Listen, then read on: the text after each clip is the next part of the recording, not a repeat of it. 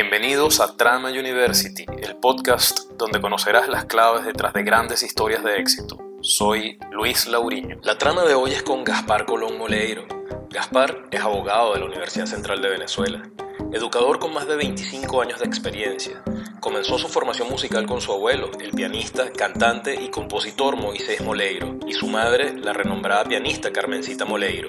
Egresó del Conservatorio Pedro Nolasco Colón en Caracas como clarinetista y cantante lírico. Realizó estudios avanzados de canto lírico con el maestro italiano Elio Malfatti y tomó clases magistrales con Mirella Freni y Katia Ricciarelli. Ha participado en numerosas óperas, destacando los roles principales de Scarpia en la ópera Tosca de Puccini, Rigoletto en Il Rigoletto de Giuseppe Verdi, Germont en La Traviata, también de Giuseppe Verdi, Marcello en La Bohème de Giacomo Puccini, Gianni Schicchi en la ópera de Puccini del mismo nombre, Tonio en Pagliacci de León Cavallo y Alfio en la caballería rusticana de Pietro Mascagni, entre muchos otros. Como solista ha interpretado la novena sinfonía de Beethoven, el Requiem de Fauré, la fiesta de Belsázar de William Walton y la cantata criolla de Esteves. Gaspar se ha presentado en diversos escenarios nacionales e internacionales, tales como el Teatro de la Scala de Milán, el Auditorium Parco de la Música di Roma, Megaron Concert Hall en Grecia, el Carnegie Hall en los Estados Unidos, Tokyo International Forum y el Festival Hall de Osaka en Japón, Teatro Bolívar en Ecuador, Gran Teatro de La Habana en Cuba, Teatro Municipal de Medellín en Colombia, el Teatro Municipal de Caracas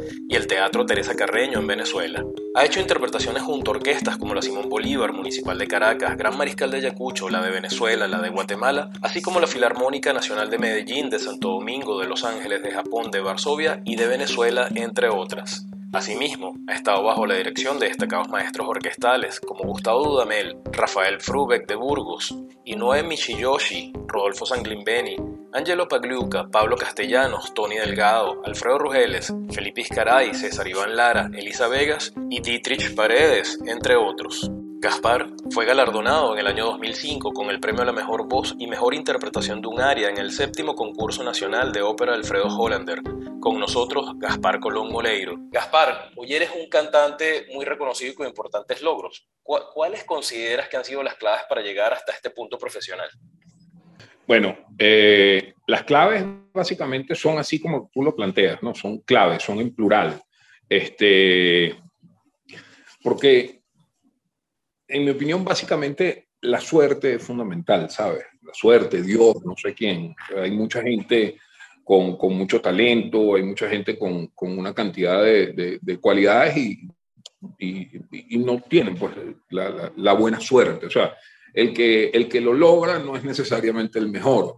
Este, seguramente es bueno, ¿no? Malo es difícil, pero, pero yo creo que es una serie de, de condiciones que permiten que por, una, por un lado, una persona tenga este, unas, unas características eh, positivas, unas características eh, que, le, que le ofrezcan alguna ventaja para algo, y por otro lado, que tenga la fortuna de, de coincidir con la oportunidad de descubrir que realmente ese es su fuerte en la vida. O sea, el talento es una cosa que está, yo creo que democrática y muy bien repartida. Eh, lo que pasa es que no, no todos tienen la, la eso, la, la, la, oportunidad de descubrir cuál es su talento y de descubrir por dónde irse. En mi caso, lo encontré un poquito tarde, pero, pero funcionó, o sea, y, y, tuve esa, esa, esa, fortuna. Por otro lado, te diría definitivamente que mi familia, mi familia me dio una formación musical desde, desde, no, desde mucho antes de nacer, que sin duda influyó al momento de, encontrar la oportunidad, ya yo estaba, tenía esa preparación. También te diría, o sea, estaba preparado para aprovecharla. También te diría que la buena suerte de, ser en Venezuela, de estar en Venezuela, un país que a pesar de todos sus problemas de, infinita naturaleza, este, y digamos que de todas las naturalezas posibles hay problemas, pero eh, gracias a la obra del maestro José Antonio Abreu, en Venezuela hay un, crecimiento musical importantísimo. Venezuela en algún momento fue y, de alguna manera lo sigue siendo en algunos aspectos el epicentro de lo que está ocurriendo en la música en el mundo. Y eso hace que hayan orquestas por todas partes, que hayan este, gente que se interesa por la música y desde luego eso, eso me sirvió para para trabajar mucho, para trabajar mucho en poco tiempo y sin duda alguna la experiencia termina siendo eh, eh, crucial al momento de, la formación. El asunto teórico obviamente es, básico, ya te dije que, que, había, que, eso estaba allí, yo era músico, yo ya estaba graduado clarinetista, etcétera, pero estaba en un país donde afortunadamente, si no es la Orquesta Sinfónica Municipal de Caracas, es la Ayacucho, es la Venezuela, es la Simón Bolívar, es alguna orquesta de algún núcleo del interior, o sea, siempre hay algo y siempre hay maneras de hacer las cosas. Y además, hay en términos de ópera en específico, a pesar de los golpes tan terribles que ha sufrido, hay una maquinaria que a veces con echarle un poquitico de aceite arranca y funciona bien. Este, tuve la suerte de tener a mi maestro, Elio Malfatti, que sin duda alguna fue un gran cantante, un hombre con una experiencia profunda y un conocimiento hondo, de verdad, del canto. Y bueno, el, cariño de muchos otros maestros que, que se han acercado a mí, eh, me han dado consejos, los he escuchado, valga decir Isabel Palacios, Angelo Dadona, el maestro José Antonio Abreu, Gustavo Dudamel, en fin, mucha gente que, que, permitió pues que, que, que, todo eso de alguna manera fraguara, ¿no? Entonces, sí, son varias las claves, no es una sola.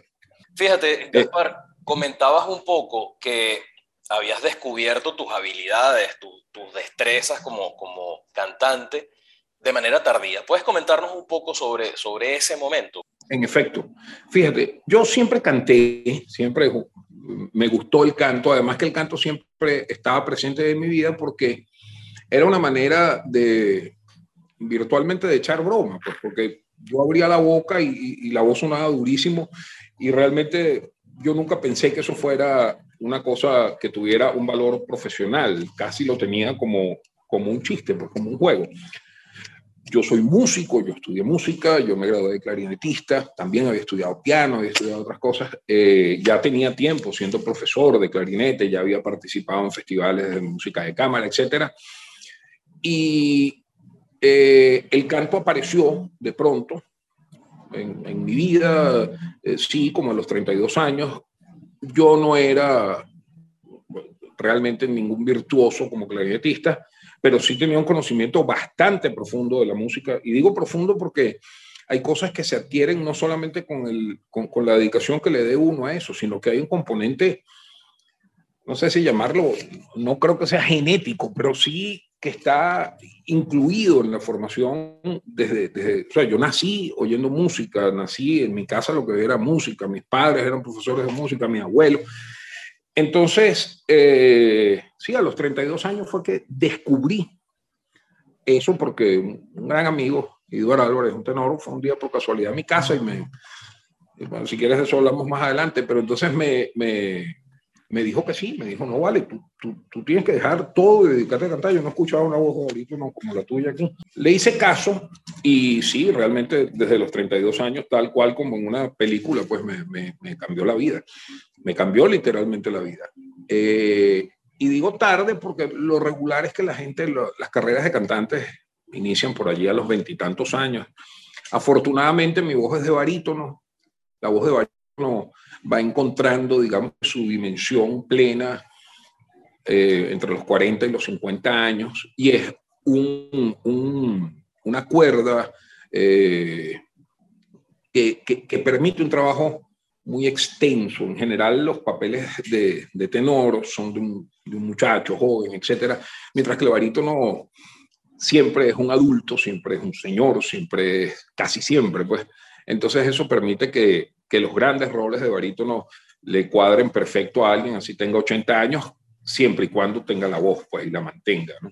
Claro, claro. Y Gaspar, ahora que mencionas, pues eso, el barítono, eh, para, para, los no iniciados, para nosotros los no iniciados, ¿qué es en palabras llanas, en palabras sencillas? Eh, ¿Qué es un barítono? ¿Qué, ¿Qué distingue el barítono de otro tipo de cantante lírico? Hay tres tipos de voz, tanto en los hombres como en las mujeres. Hay pequeñas variantes dentro de cada una de ellas, ya eso sería eh, meterse en unos terrenos un poco más complejos, inclusive hasta polémicos algunos de ellos. Pero en líneas generales, grosso modo, podríamos decir que eh, la voz de los hombres se divide en tres, es decir, la voz de bajo, que es el que canta más grave, la voz de tenor, que es la que está arriba, y en el medio, el barítono. El barítono es una voz que es más aguda que la del bajo y más grave que la del tenor. Está como en el centro. Ahora, eso es en línea y en el caso de las mujeres está la contralto como la más grave, la mezzo en el medio y la soprano arriba. Ahora, eh, eso es que es un barítono, pero eh, eh, realmente yo no solamente soy un barítono, sino un barítono que cante ópera, o sea, un barítono cantante de ópera, que entonces ya eso le da otras implicaciones, porque no son solo implicaciones de tesitura, sino implicaciones histriónicas. Es decir, la ópera, desde mi punto de vista, requiere de manera, eh, ¿cómo se llama? o sea, es una condición sine qua non el, el poder actuar y el poder transmitir mediante el lenguaje corporal, mediante la actuación, mediante las inflexiones, inclusive en la voz, eh, transmitir el personaje que se está haciendo. Una ópera es una especie de película, es como ir al cine, pero en vivo. Y entonces eh, hay cantantes que cometen el error de ocuparse de cantar, como si aquello fuera un recital a piano. Y eso no es, la gente no va a la ópera y la importancia de la ópera no está ahí. Por supuesto, no se tienen que ocupar de cantar bien. Si cantas mal, no va a servir. Pero una vez cantando bien, es imprescindible que haya en un barítono cantante de ópera una formación y un instinto escénico que, que le permita justamente encarnar el personaje, porque la ópera es eso, la ópera es un cuento que se está echando, no es un recital de canto. Este, entonces, cosas como esas, cosas como que la palabra, que es lo que diferencia al canto de cualquier otro instrumento, que la palabra se entienda, que la palabra esté bien masticada, esté bien pronunciada, de tal manera que el público que está de aquel lado pueda seguir el, el, discurso de lo que está ocurriendo allí. ¿Me explico? Entonces, bueno, diría que, que, eso es lo que es un barítono. Gaspar, ahora que mencionas esa combinación en la ópera, en el caso de la ópera, ¿no? Esa combinación entre las habilidades del canto y las habilidades para representar un personaje. ¿Cuál, ¿cuál es el, el, rol en el que más cómodo te, te, has sentido tú en tu carrera? Bueno, mira, en general, por las características vocales mías y por una especie de, de, de vocación histriónica que tengo específicamente hacia unas cosas en particular, y además eso afortunadamente coincide con la mayoría de los roles de, de, barítono, me gusta mucho hacer papeles o de muy malo, tipo perturbado, un tipo enfermo, un loco, o tipo escarpia, una cosa así, o de cómico. Me gustan también las cosas cómicas, como el Yanis Kiki. Te diría que dos roles que adoro son el Escarpia de Tosca, como ejemplo de ese del personaje, o eh, el Yanis Kiki, que lo veo, o los Martirios de Colón, el, el, almirante Colón de la ópera venezolana de Federico Ruiz. También este, podría decirte que, que los roles han cambiado, o sea, mis roles favoritos de alguna manera han cambiado un poco a lo largo de los años, porque la técnica, eso es una cosa que de verdad me da alegría, fíjate, porque además no me, la, no, no, no, me la gané yo, sino que me la enseñó mi maestro Elio Malfatti, el asunto técnico. Cuando uno canta con buena técnica, la voz, en vez de irse deteriorando, realmente va mejorando. Este, y vas pudiendo aproximarte a cosas que tal vez en otro momento no podías hacer. Entonces, mis roles predilectos, este, aunque siempre Scarpia, Yanis Kiki, Martínez de Colón se han mantenido allí como, como, como roles que quiero mucho y que me gusta mucho hacer y me encanta si me llaman para hacer algo de esto. Eh, estamos hablando mucho de Puccini en este caso, porque son, son, es verismo, tiene que ver mucho con mi, con mi impulso, pero este, hay, roles como Rigoletto, hay roles verdianos como el, el, el de la Traviata, que son roles técnicamente extremadamente difíciles que antes se me hacía muy difícil alcanzarlos y por lo tanto se me hacía muy difícil que me gustaran. Los hacía cuando me los daban, pues yo más o menos le digo que hacía todo, pero eh, porque siento que son retos que si uno, los, uno le dice que sí, uno los consigue, pues si le dices que no, entonces nunca te, te, te pones allí en la, en la, arena con los leones. Claro. Pero esos roles, o, o por ejemplo, el, el, el el Fígaro, ¿no? canta el largo al factotum y cosas de estas que, requieren una voz mucho más ligera o en todo caso una técnica que te permita acceder a ello, eh, son roles que hoy en día también me gusta hacer y que se han agregado pues a la lista de mis roles preferidos. Gaspar, fíjate, al principio mencionaba pues una destacada trayectoria profesional, ¿no? Has estado en escenarios importantísimos, ah, representando personajes muy interesantes, acompañando orquestas en todas partes, etc. Y eso podría estar asociado a lo que comúnmente se llama éxito. Son logros importantes de tu carrera y, reconocimientos, además, importantes también a tu carrera. Pero, ¿qué significa el éxito para ti, Gaspar? Bueno, el éxito, el éxito creo que es un, concepto, sobre todo, eh, muy, muy, muy, dañino, un concepto un concepto que muchas veces hace que, que salgan premiados los canallas y salgan castigados y frustrados los virtuosos. ¿Sabes? Eh, Kipling decía, tanto al éxito como al fracaso, a esos dos eh, impostores, salúdalo siempre con la misma indiferencia, ¿no? Eh, y también decía Oscar Wilde, decía, cuando tenía 18 años, yo creía que lo más importante en la vida era el dinero. Ahora lo sé. Pero en realidad, en realidad yo creo que de lo que se trata el éxito realmente es de conseguir la paz, ¿no? La paz con uno mismo, la, estar en paz con, con la conciencia. Yo creo que uno debe dedicar su vida a, a desarrollar una formación, digamos que intelectual y espiritual lo más sólida posible y con base en ella, digamos que establecer unas prioridades y en la medida en que uno esas prioridades las cumpla o sienta que está haciendo lo que hace falta para cumplirlas, entonces, y todo eso dentro, dentro del marco de la moral de, que, tanta falta hace, de las luces que tanta falta hacen, este, en esa medida uno puede sentir éxito, en la medida en que no haya intranquilidad, porque, porque uno hizo trampa, porque uno se colió, porque en la medida en que uno cumpla con sus principios por encima, por encima del sacrificio, por encima de la tristeza a veces de, de, más bien ser condenado en vez de aplaudido por lo que uno haga, eh, no abandonar a los hijos, respetar a los padres, eh, enamorarse, estar en paz, eso es el éxito. Gaspar, eh, en, tu carrera como barítono y, comenzada, como dices tú, un poquito tardía, eh, ¿qué consideras tú que es más importante, el talento o la perseverancia? Bueno, pasa lo siguiente, en los cantantes, el canto es una, una, una cosa que tiene una particularidad, que es que todo el mundo abre la boca, si tiene oído, y, le suena la voz y canta, ¿no?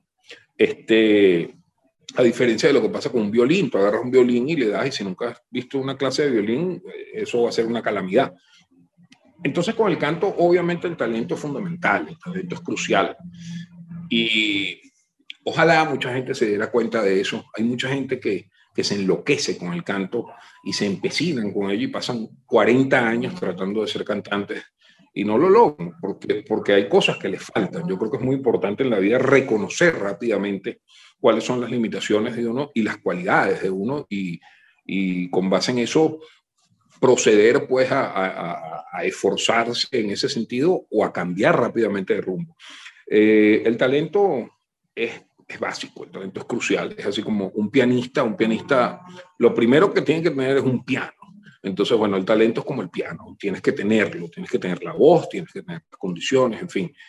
Pero sin el esfuerzo, eh, sencillamente es imposible. Porque un cantante que no sepa música, un cantante que no se forme, un cantante que no lea, o sea, tú no puedes hacer, por ejemplo, esto no es ópera, esto es musical, pero fue un reto que tuve hace dos años y, me produjo muchas satisfacciones, que fue Los Miserables.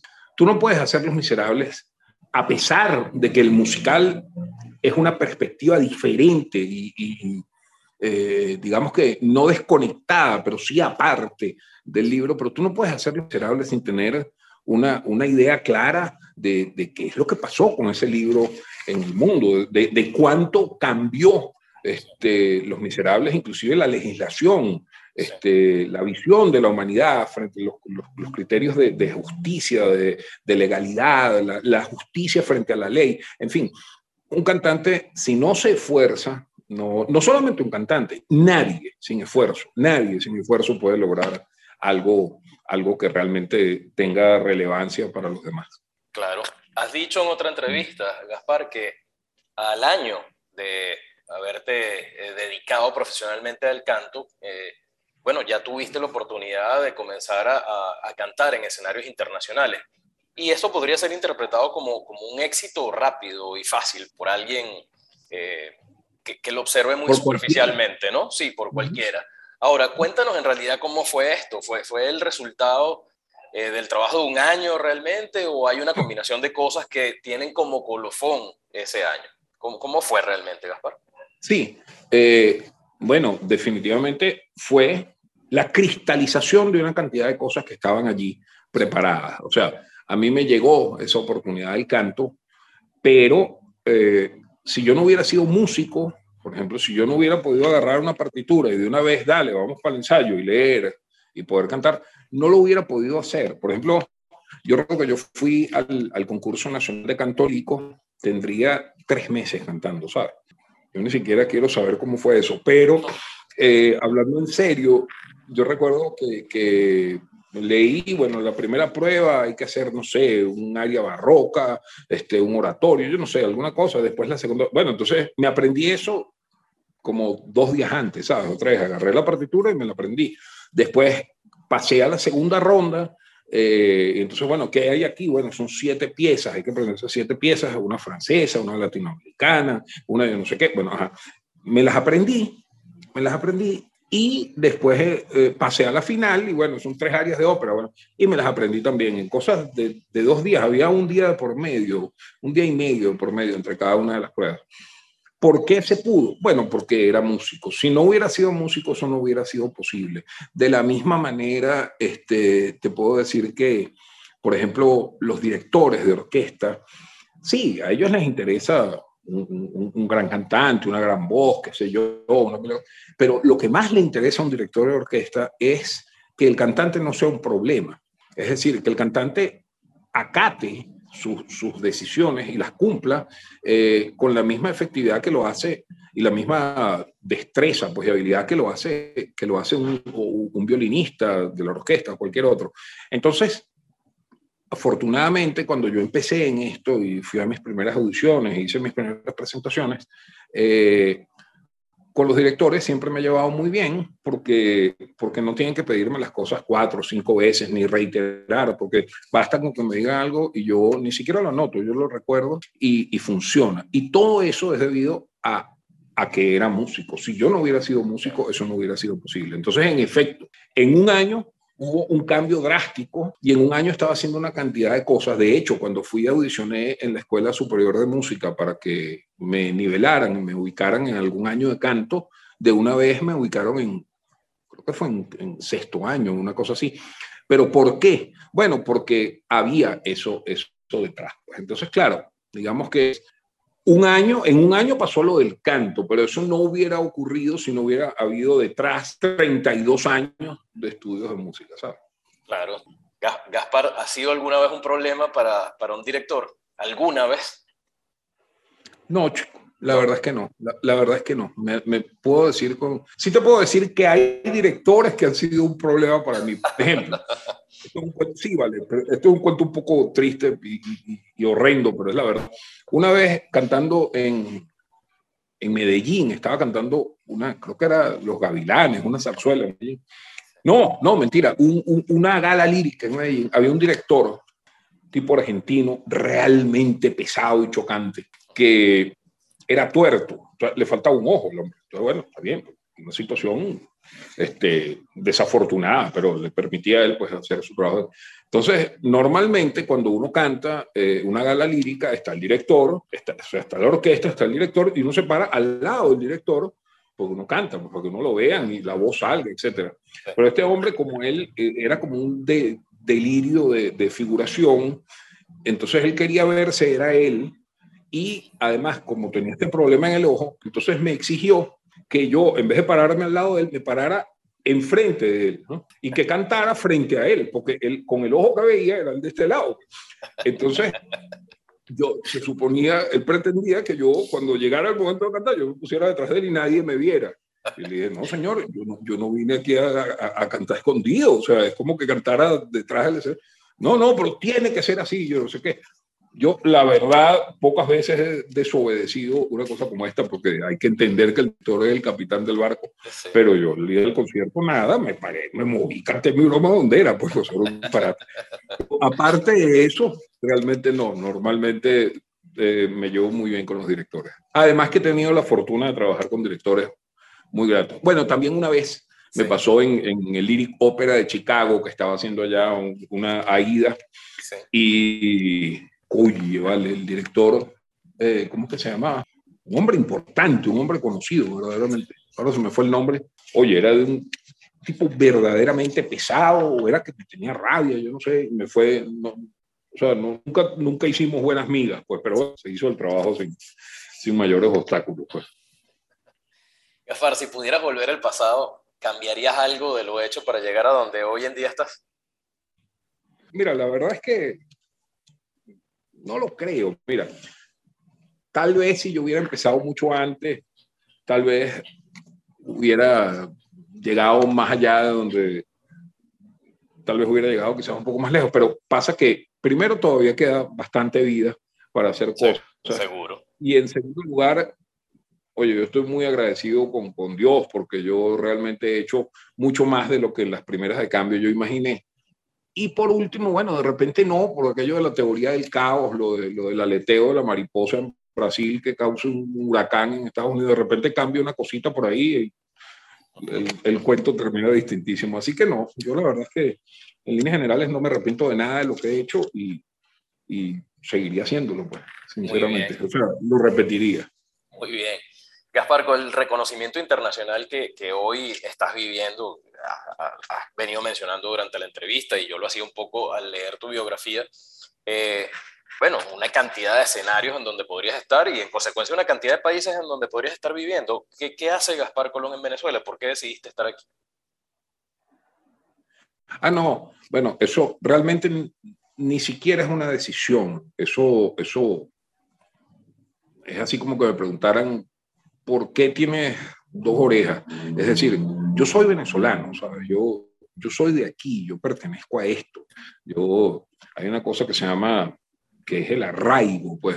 Y eso que, fíjate, yo nací en Estados Unidos, yo tengo nacionalidad americana también, y ahorita estoy por recuperar la belga, mi papá es de Bélgica, o sea que la mitad de mi, de mi genética no es de aquí, pero yo soy afectiva y emocionalmente ¿no? Y además en, en, todos los aspectos, yo soy venezolano, yo soy de aquí, hay, hay un, un, texto que ahorita olvidé el nombre, de, de, de, Leonardo Padrón, en el que habla de la casa, ¿no? Que dice que, bueno, pues si la casa empieza a echarse a perder el techo o una pared, él no, o sea, uno no se va de la casa, uno la arregla, ¿no? Es, es como la familia, o sea, la familia es de uno y, y si uno y si hay alguien que está mal, si hay alguien que está enfermo, uno se va, uno se queda y la protege y la cuida. Yo creo que es el deber de los venezolanos enfrentarse con el dolor y con las heridas de su propio país. Si no lo asumimos nosotros, entonces ¿quién lo va a asumir? Los suecos. Los,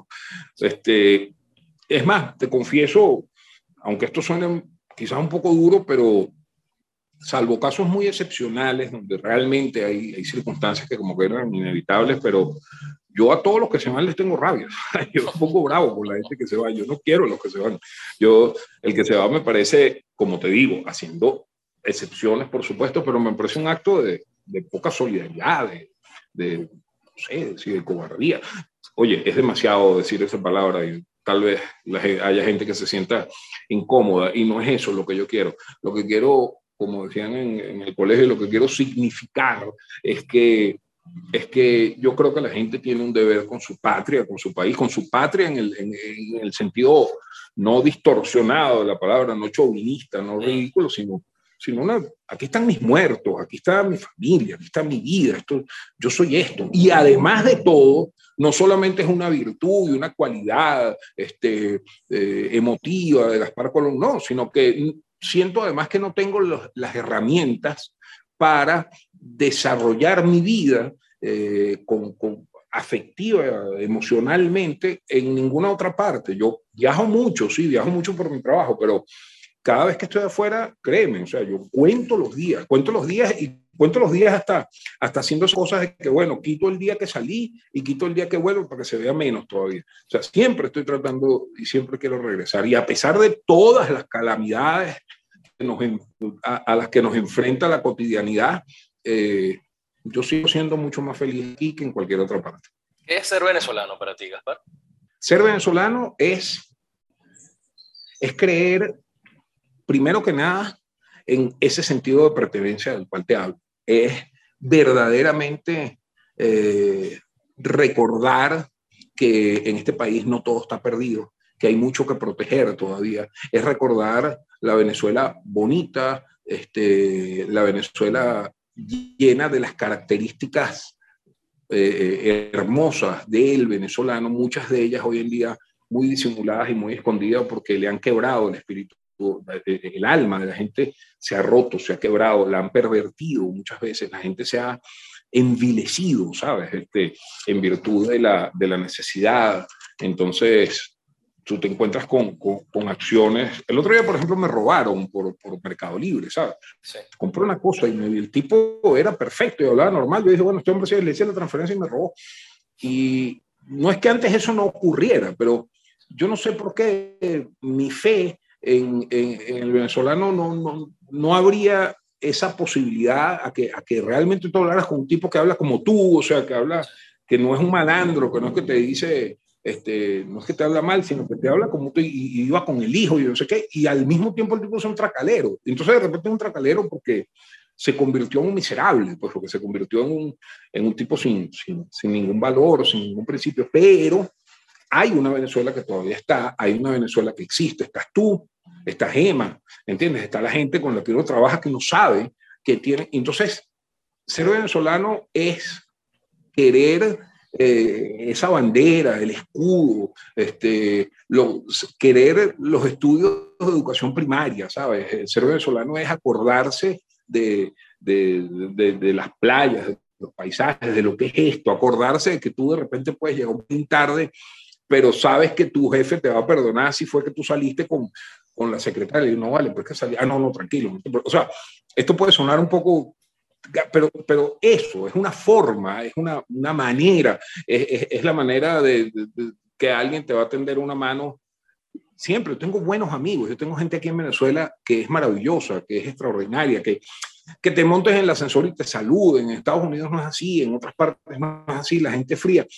Ser venezolano, a mi modo de ver, es sencillamente no tener la posibilidad de irse. O sea, que irse sea una, una, una opción que, está, que no existe, porque aguantes vivir fuera de tu patria, y verlo y sufrir y llorar por las cosas que le pasan y entonces embraguitarse y decir, bueno, en lo que me toca a mí, en la partecita que me toca a mí, este, este, salir adelante. Por cierto, ser venezolano no es eh, ir a un concierto y terminar cantando Venezuela, llevo tus ojos, mi piel y ponerse a llorar ahí y salir de ahí a hacer unos negocios, ¿sabes? Unos negocios raros, este, mezclados con quien no quiere. No, eso no es ser venezolano, eso es ser payaso. Y de esos payasos tenemos también un, un rosario. Hay muchos, ¿sabes? O sea, hace falta, por eso te hablé al principio de lo del éxito, hace falta la dignidad, hace falta creer en los principios, creer en uno y, y, creer en lo que uno verdaderamente confía y sabe que está bien. Dentro de ese marco moral y de, y de, y de convicción, bueno, este, este, desarrollar la conducta de uno, desarrollar el trabajo. Y Gaspar, te iba a preguntar, ese venezolano que eres, ese venezolano que representas, ¿qué siente cuando se para en un escenario, por decirte cualquiera de los grandes escenarios en donde has estado, en la escala de Milán? ¿Qué se siente ser venezolano y poder tener la oportunidad de cantar ahí? Bueno, todo el mundo te diría un gran orgullo y por supuesto, no puedo decirte que no, sí, un gran orgullo. También eh, eh, una emoción muy grande. En mi caso, realmente llegar a cantar en la escala de Milán eh, no estaba dentro de los planes, estaba tal vez dentro de los sueños, pero no dentro de los planes, ¿no? Los planes tienen al menos una cuota de, de factibilidad. Los sueños son mucho más aparentemente inalcanzables, pero estaba, eh, no estaba y, y, y, de repente estaba parado allí, estaba cantando en la escala de Milán, que no dice, bueno, ya después de esto yo me puedo morir, ya está, no pasa, ¿sabes? O sea, ya, ya hiciste algo que, que son cientos de miles de personas que, que lo intentan y nunca lo logran, y bueno, a mí, como te digo, siempre tiene mucho que ver la suerte. Este, estuve ahí, pues lo logré, canté, igual me pasó con el Carnegie Hall, o sea, imagínate tú, yo veía el Carnegie Hall, oí hablar del Carnegie Hall y de repente estar en el Carnegie Hall, estar en mi camerino, ver allí o en la escala o en el Carnegie el nombre de uno, maestro Gaspar Colón, wow, realmente este, era como, como, bueno, sí, como un sueño, un sueño, literalmente un sueño hecho realidad. Y siempre la necesidad importantísima de que los que estén cerca de uno y de alguna manera compartan con uno cuando uno está allí, eh, conozcan un poquito más de, de, que, del país del cual uno viene, que es un país rescatable, que es un país que tiene cosas todavía muy valiosas. Y yo, por ejemplo, suelo llevar conmigo música venezolana. Si hay algún chance, la, lo, lo, hice en Japón, por ejemplo. En Japón, después de, de los tres conciertos con orquesta, la segunda vez que fui, eh, arreglé un concierto a piano eh, donde canté música venezolana y latinoamericana, pues una música muy valiosa y por ejemplo llevo partituras y las dejo. Este, Venezuela en música es como Brasil en, en fútbol, ¿sabes? Venezuela es un campeón en música. Este, y, y, bueno, uno se tiene que agarrar de las cosas buenas que tiene. Así es. Y recuerdas, hablando del Carnegie Hall, ¿recuerdas ese momento en especial cuando veías allí en tu camerino tu nombre y, maestro Gaspar Colón. ¿Recuerdas ese momento? ¿Qué te pasaba por la cabeza? ¿Qué pensabas? No solamente, no solamente lo recuerdo, no solamente recuerdo ese momento, recuerdo uno que fue todavía mucho más abrumador, que es que venía yo en, el, en, la, en, la, en, la, van, la camioneta esa que, que, me fueron a buscar al aeropuerto rumbo al hotel. Sí. Eh, y paso al lado del Carnegie Hall y en la puerta del Carnegie Hall, donde hay unos anuncios grandotes, una cosa, estaba la foto mía. Y yo, bestia, o sea, esto es real. Tanto así que llegué al hotel sí. y me devolví hasta ese lugar para tomarle una foto, no fuera a ser que la quitaran. Entonces dije, bueno, de repente mañana, no tomarlo. Este, ¿Y qué este, pensabas?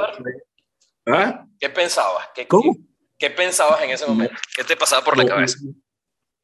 Una estupefacción total, pues, o sea, realmente no lo pensé, nunca, yo creo que no pensé nada, o sea, no sé, o sea, era así como, bueno. Emoción no sé, pura. ¿Ah? Emoción sí, pura. O sea, totalmente, totalmente, el pensamiento nublado, y no, y, y, sí, o sea, hasta por vanidad, o sea, no, no porque no sea un, un, un, un superficial, una persona, pero es que, oye, ¿sabes? Yo de verdad que no contaba con que cosas como esas me pasaran. Esa es el agradecimiento gigantesco que yo le tengo a la música, pues la música me ha dado cosas que, que yo nunca soñé en, en, en conseguir. ¿no? Y hablando de dar cosas, Gaspar, háblanos un poco de tu familia y su influencia. Ya algo nos has mencionado, ¿no? Pero fíjate, tu padre, Eddie Colón, guitarrista y compositor, tu madre, Carmencita Moleiro, una consagrada pianista venezolana, tu abuelo, Moisés Moleiro, pianista, cantante, barítono, entiendo yo, para más señas, y compositor e ícono de la cultura venezolana, y tu tío, Moisés Moleiro Camero, un conocido político, profesor universitario y guerrillero venezolano. Cuéntanos mm. un poco sobre esa influencia de todo ese grupo familiar. Sí, también está, por ejemplo, mi tío Federico Moleiro, que murió hace dos años, más o menos, dos o tres años, sí. este, que era un cardiólogo y también era poeta. Este, también están mis tíos abuelos, pintores del Círculo de Bellas Artes, Raúl Moleiro, este, Rodolfo Moleiro, poeta también, era abogado. Es decir, sí, o sea, toda esa, esa, esa familia que afortunadamente Dios me dio, también está llena de locos, ¿no? Llena de, ¿sabes? Que lo, la gente, lo, lo, los artistas, yo sé que, por ejemplo, son muy neuróticos y cosas como esas, este, pero sí, afortunadamente he estado rodeado toda mi vida de un ambiente eh, donde, donde predomina la, la creatividad, donde predomina yo diría que, que, que, la libertad de espíritu, donde hay unos principios algunos de ellos un poco reaccionarios, un poco retrógrados, pero, pero, pero eso fue lo que, lo que me definió a mí, lo que me hizo a mí. Este, mi abuelo Moisés, que era llanero, eh, yo pasaba mucho tiempo cuando nosotros llegamos de Estados Unidos, yo nací en Estados Unidos, mi papá y mi mamá daban clases, mi papá daba clases en la universidad en New Haven, mi mamá estudiaba. Cuando vinimos a Venezuela, yo estaba, tendría tres años, algo así, vivimos en casa de mi abuelo como hasta los, no sé, seis, siete años y después nos mudamos muy cerca, a una cuadra. Entonces yo pasaba mi vida entera en casa de mi abuelo y él me echaba cuentos de, del llano, de, de la noche del llano, Cosas, por ejemplo, que me sirvieron muchísimo para interpretar el diablo en la cantata criolla de Antonio Esteves, eh, Florentino del Diablo. Eh, me enseñaba piano, cosas de Alejo Carpentier, eh, el Cherny, después mi mamá, exactamente en lo mismo. Tanto mi abuelo como mi mamá, además de eso, eran, igual que mi abuela, eran un, un despliegue, un manantial inconmensurable de, amor, de cariño, de protección. Eh, y entonces toda esa sensibilidad, digamos que la capacidad de, agradecer lo bonito, la capacidad de, comprender lo bonito, la belleza, la belleza como, como digamos que como directriz fundamental del arte. Eh, por otro lado, mi papá, mucho más frío. Eh, mi papá es un belga eh, que vivió su infancia durante la Segunda Guerra Mundial, donde padeció pues cientos de miles de, de, carencias, etcétera, pero es un tipo con una capacidad de concentración y de trabajo realmente notable. El, el, el, sacrificio, la, la, disposición a, a, a, subir la montaña que sea, son cosas que, que me inspiraron muchísimo también. Mi tío Moisés, que era como, eh, eh, mi tío Moisés, el, político, un, un, tipazo, pues un hombre que, que, dedicó su vida a formarse y a, a, estar dispuesto a comer clavos con tal de, de defender aquello de lo que estaba convencido, que jamás se vendió, que jamás, jamás se entregó, que, luchó a su manera siempre toda la vida. Esa cosa de Bertolt Brecht, hay, quienes luchan algún tiempo y son buenos, hay quienes luchan bastante tiempo y son mejores, y hay quienes luchan toda la vida, esos son los imprescindibles. Bueno, mi tío era un poco de eso, realmente, por lo menos así lo tengo yo en mi cabeza.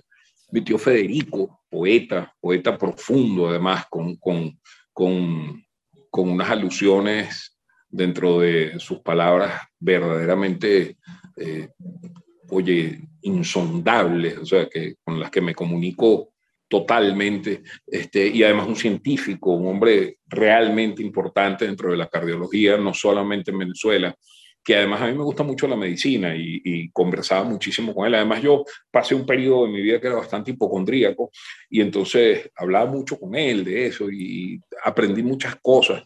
Este, mi tío Germán, abogado, yo realmente te digo, y, y, en la generación actual, pues Alonso Moleiro, mi primo, que además es mi compadre y mi hermano, este, mi hermano Eric Colón, o sea, yo gracias a Dios debo decir que, que mi familia eh, es justo lo que yo hubiera querido tener y es realmente lo que yo quisiera darle a mi hijo y, y, aproximarme lo más posible a ellos.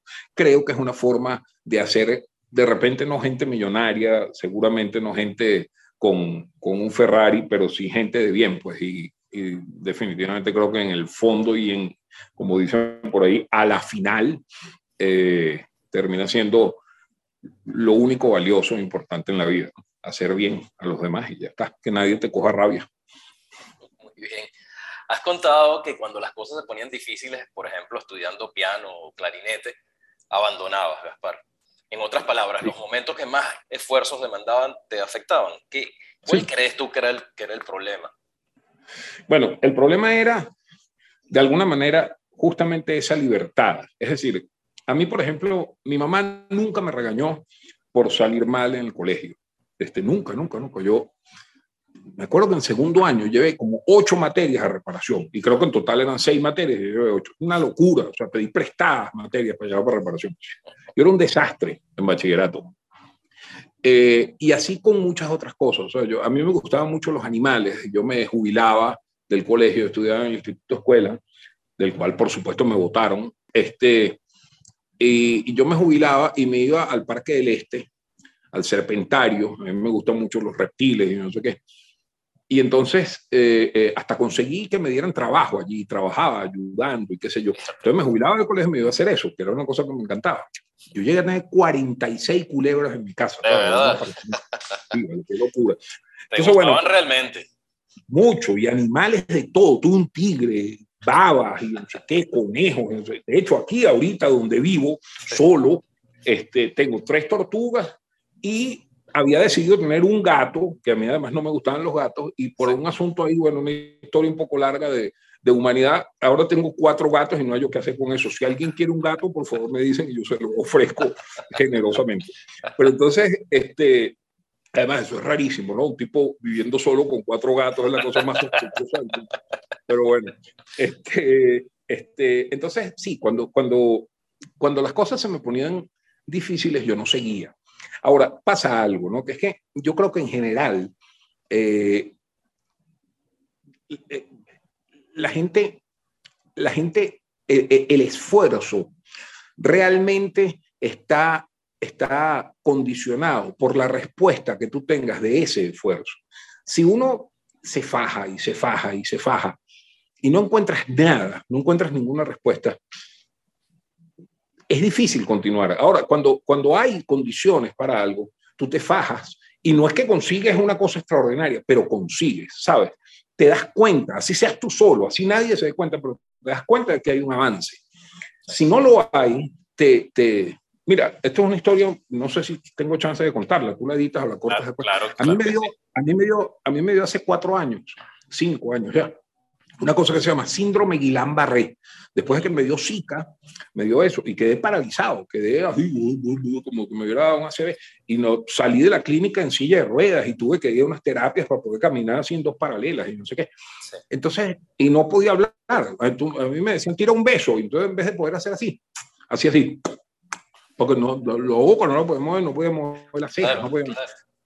Terrible el doctor me dijo, bueno, esto puede durar o dos años o, toda la vida. De hecho, desafortunadamente hay gente que pasa toda la vida con eso.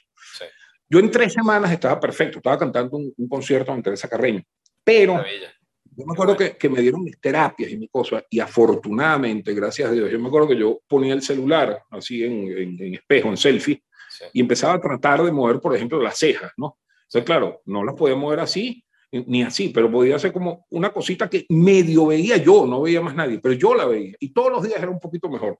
Entonces, eso me daba la energía, la gasolina para continuar en esas terapias que eran largas y fastidiosísimas.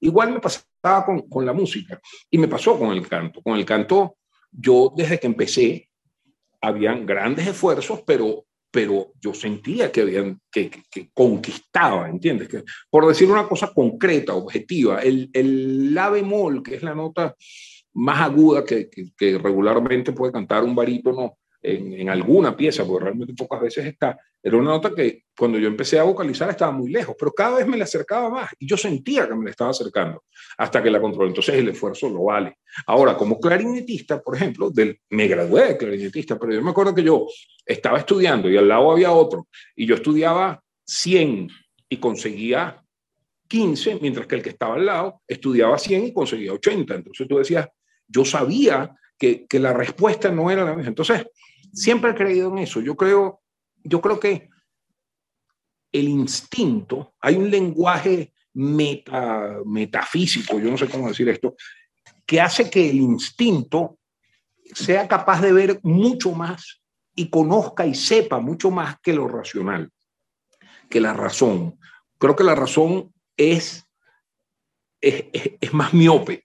Creo que hay indicaciones. Yo siempre le digo a la gente, que, que yo he aprendido con la vida que, que hay que dejarse llevar por lo que le dice a uno el instinto, porque por alguna razón ese instinto está percibiendo cosas que, que, la razón no. Cuando algo a uno le suena raro, cuando algo a uno no le, no, no, no le cuadra por alguna razón y no encuentras los argumentos, pero no te cuadra, probablemente estés teniendo razón en, en no continuar.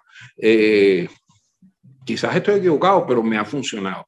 Eh, con, con, con, el clarinete me pasaba eso. Me acuerdo clarito que yo estaba, yo era profesor inclusive ya de clarinete, graduado, y me llegó un alumno a ver clases conmigo y yo le digo, bueno, toca para escucharte, pues para ver qué, qué hacemos. Pues, entonces, y ese chamo empieza a tocar y tocaba más que yo. ¿ves? O sea, tenía, claro, le faltaban cosas que, que yo sabía, pero él era, tenía más dedos, tenía más, o sea, era mejor que yo. Yo me acuerdo que él terminó y, yo se lo dije, le dije, mira, tú tocas más que yo, o sea, yo no tengo nada que enseñarte con eso. Yo le podía enseñar interpretación, le podía enseñar otras cosas que tienen que ver con un proceso de maduración, etcétera, pero, pero eh, la carpintería misma del clarinete, él era mucho mejor que yo. Entonces, esas son las cosas. Bueno, es más o menos así. O sea, ¿por qué yo abandonaba? Bueno, porque no había nada que hiciera que me nacieran las ganas de continuar. Sin embargo, bueno, después apareció el canto y ya con el incentivo del canto, que sí, que en efecto, ante cada cosa que hacía, encontraba una respuesta, hice otros esfuerzos. Por ejemplo, me gradué de clarinete, de, sí, me gradué de clarinete porque me faltaba todavía el, el, el título, me faltaban como, como, un año, una cosa así. Me no, me faltaba una cosa de historia de la música, yo no sé qué. Me gradué de abogado en la central, o sea, me, hice otro sacrificio, pero porque me estaba entrando un fresquito por otro lado. Si uno no tiene, si, una gente siente que todo está mal y no le sale, es muy difícil que tú pretendas que, que salga adelante. Tiene que haber siempre un, un, incentivo. Y hablando de incentivos, Gaspar, yo me imagino que un día de un cantante puede estar triste, otro día eufórico, un día decaído, otro inspirado. ¿Cómo le afecta a un cantante como tú un estado de ánimo particular? Bueno, hay un área de tenor muy famosa que se llama Vesti la Yupa, que es de la ópera Pagliacci, eh, en la que el, el, tenor justamente en medio de un problema emocional terrible, pues descubre que la esposa lo está engañando, en fin, no sé qué canta, esa cosa famosísima que dice,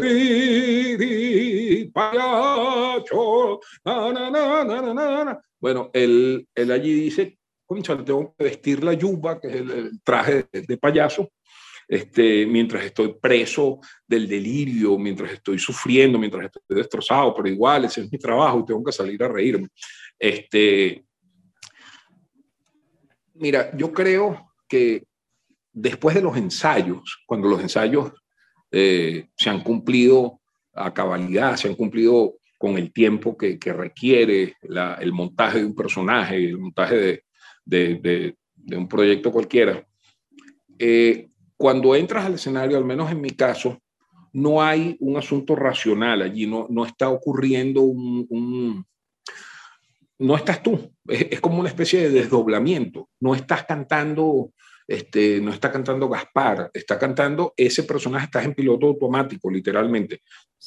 Entonces, al menos en mi caso, que yo, por cierto, soy muy, muy, muy intensito, pues, por decir las cosas, o sea, a mí me afectan mucho las cosas, he hecho esfuerzos porque no sé si, pero me afectan mucho las cosas. En el canto y en el escenario, no, al contrario, es como una especie de pausa se, se, para la vida mía, no existe, la vida no existe, y, y, se retoma después de que termina la función, inclusive el ensayo. Este, mientras estás en eso, estás, lo cual es una cualidad, una virtud maravillosa también del canto, porque bueno, te permite, de la música, del arte en general, te permite abstraerte, escaparte pues de, de tu propia vida, que a veces, a veces es necesario, a veces es bueno. Sí. Y Gaspar, esos cinco minutos antes de entrar en escena, ¿qué, qué, qué, qué pasa por la cabeza de, de, de, un cantante como tú? ¿Qué piensa, qué siente en esos cinco minutos previos?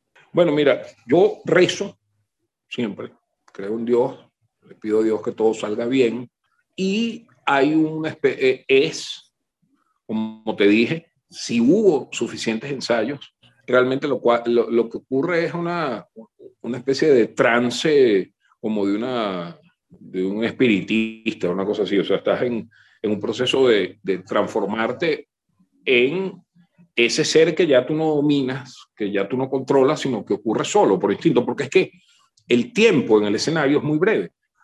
No da chance de pensar.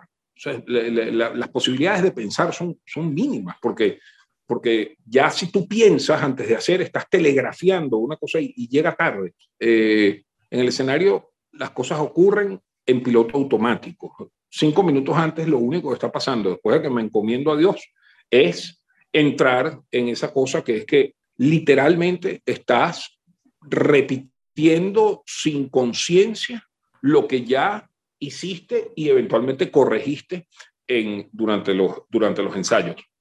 Malo, muy maluco, es cuando hay algo que no está bien ensayado, cuando, cuando no puedes confiar en ese piloto automático. Claro, ese piloto automático también se puede equivocar. Y en los momentos en los que se equivoca, hay un rápido eh, eh, parpadeo de conciencia y entonces el instinto te permite encontrar una salida. A veces la salida que encuentras es buena, a veces no, a veces es menos afortunada.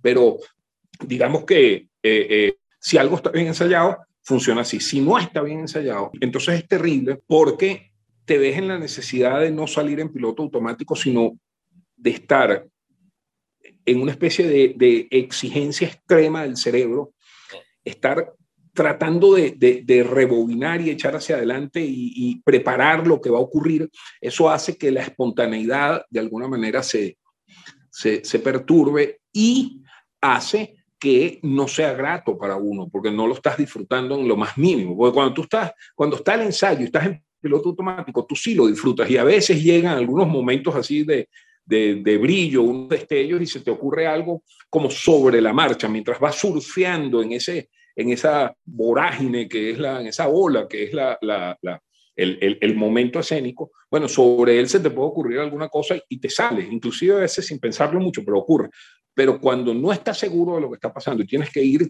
repitiendo eh, lo que vas a hacer y, confirmándolo, oye, eso sí es muy incómodo. Entonces, en los cinco minutos antes de una obra que no ha sido este, este, ensayada suficientemente, bueno, me encomiendo a Dios no una sola vez, sino varias, y estoy en esa repetidera y una cosa, pero eso es muy malo, eso no, no realmente no es lo deseable. Pues. Eh, Gaspar, ¿qué consejo le darías a una persona como tú haya decidido hacer una carrera como cantante lírico? Bueno, mira, la primera cosa es eh, una que ya te mencioné, que es que la gente se vuelve loca con el canto. El canto, el canto es una cosa que como que vuelve loca a la gente. Dicen que los agudos le, lesionan el cerebro, puede ser. Pero pasa mucho, mucho, con mucha frecuencia que como la gente abre la boca y si tienen oído musical, aquello les va a sonar y suena una voz y una cosa. Entonces, hay gente que, se, que, que, que, nos, que cae allí y no se sale de allí.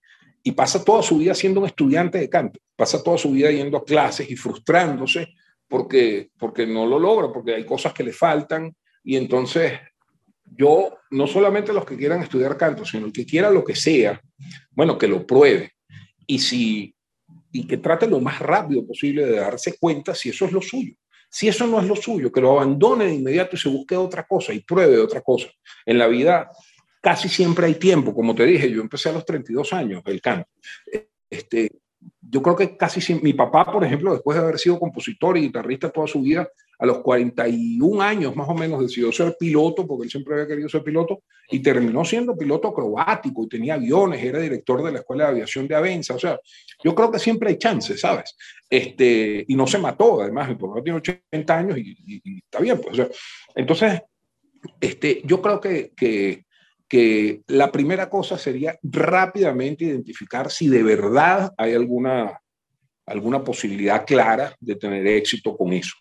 Y si es así, entonces entender que esto no es una echadera de broma, que esto no es un, caminito fácil. El canto es, como me dijo una vez el maestro José Antonio Abreu, es el, el, el, el área de la música donde hay más malas voluntades, más intrigas, más frustraciones, hay de todo, porque es que pasa mucho eso. O sea, hay gente que quiso ser cantante que no lo logró porque no tenía las condiciones, por qué sé yo. Y entonces odian a los cantantes, los odian y son gente que hacen unas críticas corrosivas, espantosas, que, que, que las lee. Entonces, hay que tener mucha concha, hay que ser, hay que, hay que estar demasiado convencido de que uno de verdad, por eso digo, si identificas que tienes con qué, entonces convéncete de que tienes con qué y fájate con valentía con dignidad a defenderte a ti mismo, a seguir adelante y no escuchar a nadie, escuchar a los que sabes que te quieren, escuchar a los que les gustas, escuchar, pero no, pero jamás eh, eh, ponerte blandito, porque el que se pone blandito no, no tiene, o sea, se rompe, pues. Gaspar, finalmente, ¿será que nos regalas un poquito de tu canto? Te comprometo demasiado. ¡Qué horror! A ver, ¿qué te canto, chico? Bueno, yo nunca canto así por aquí. Eh, a ver. Ah, bueno, vamos a tener una primicia entonces. Te voy a cantar un pedacito de la cantata criolla, el, el, reto que le hace el diablo a Florentino, que le dice: Amigo, por si No, quita esa, edita esa vaina. Amigo, por si se atreve, aguárdeme en Santa Inés yo lo...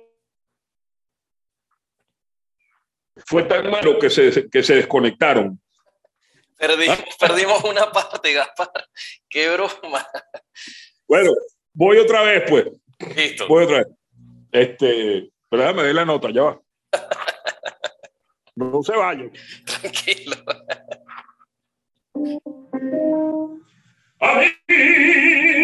Amigo, por si se atreve,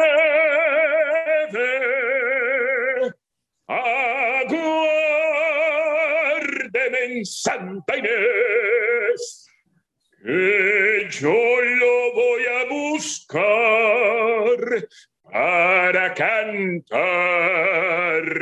usted.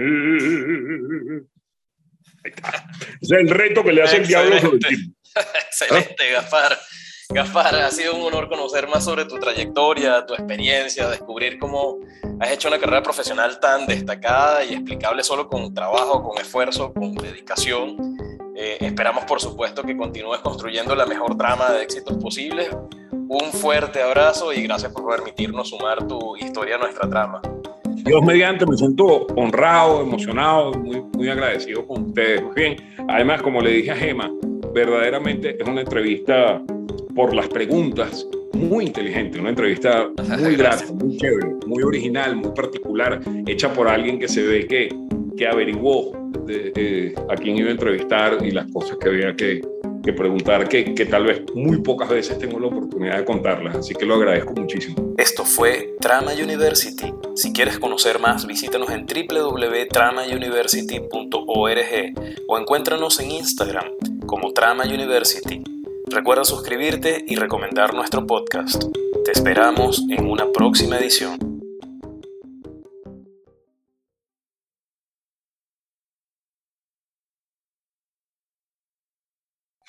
El, ¿Cómo se llama? Creo, te iba a decir algo que se me olvidó. Creo que vas a tener que editar. Pero, no hay problema.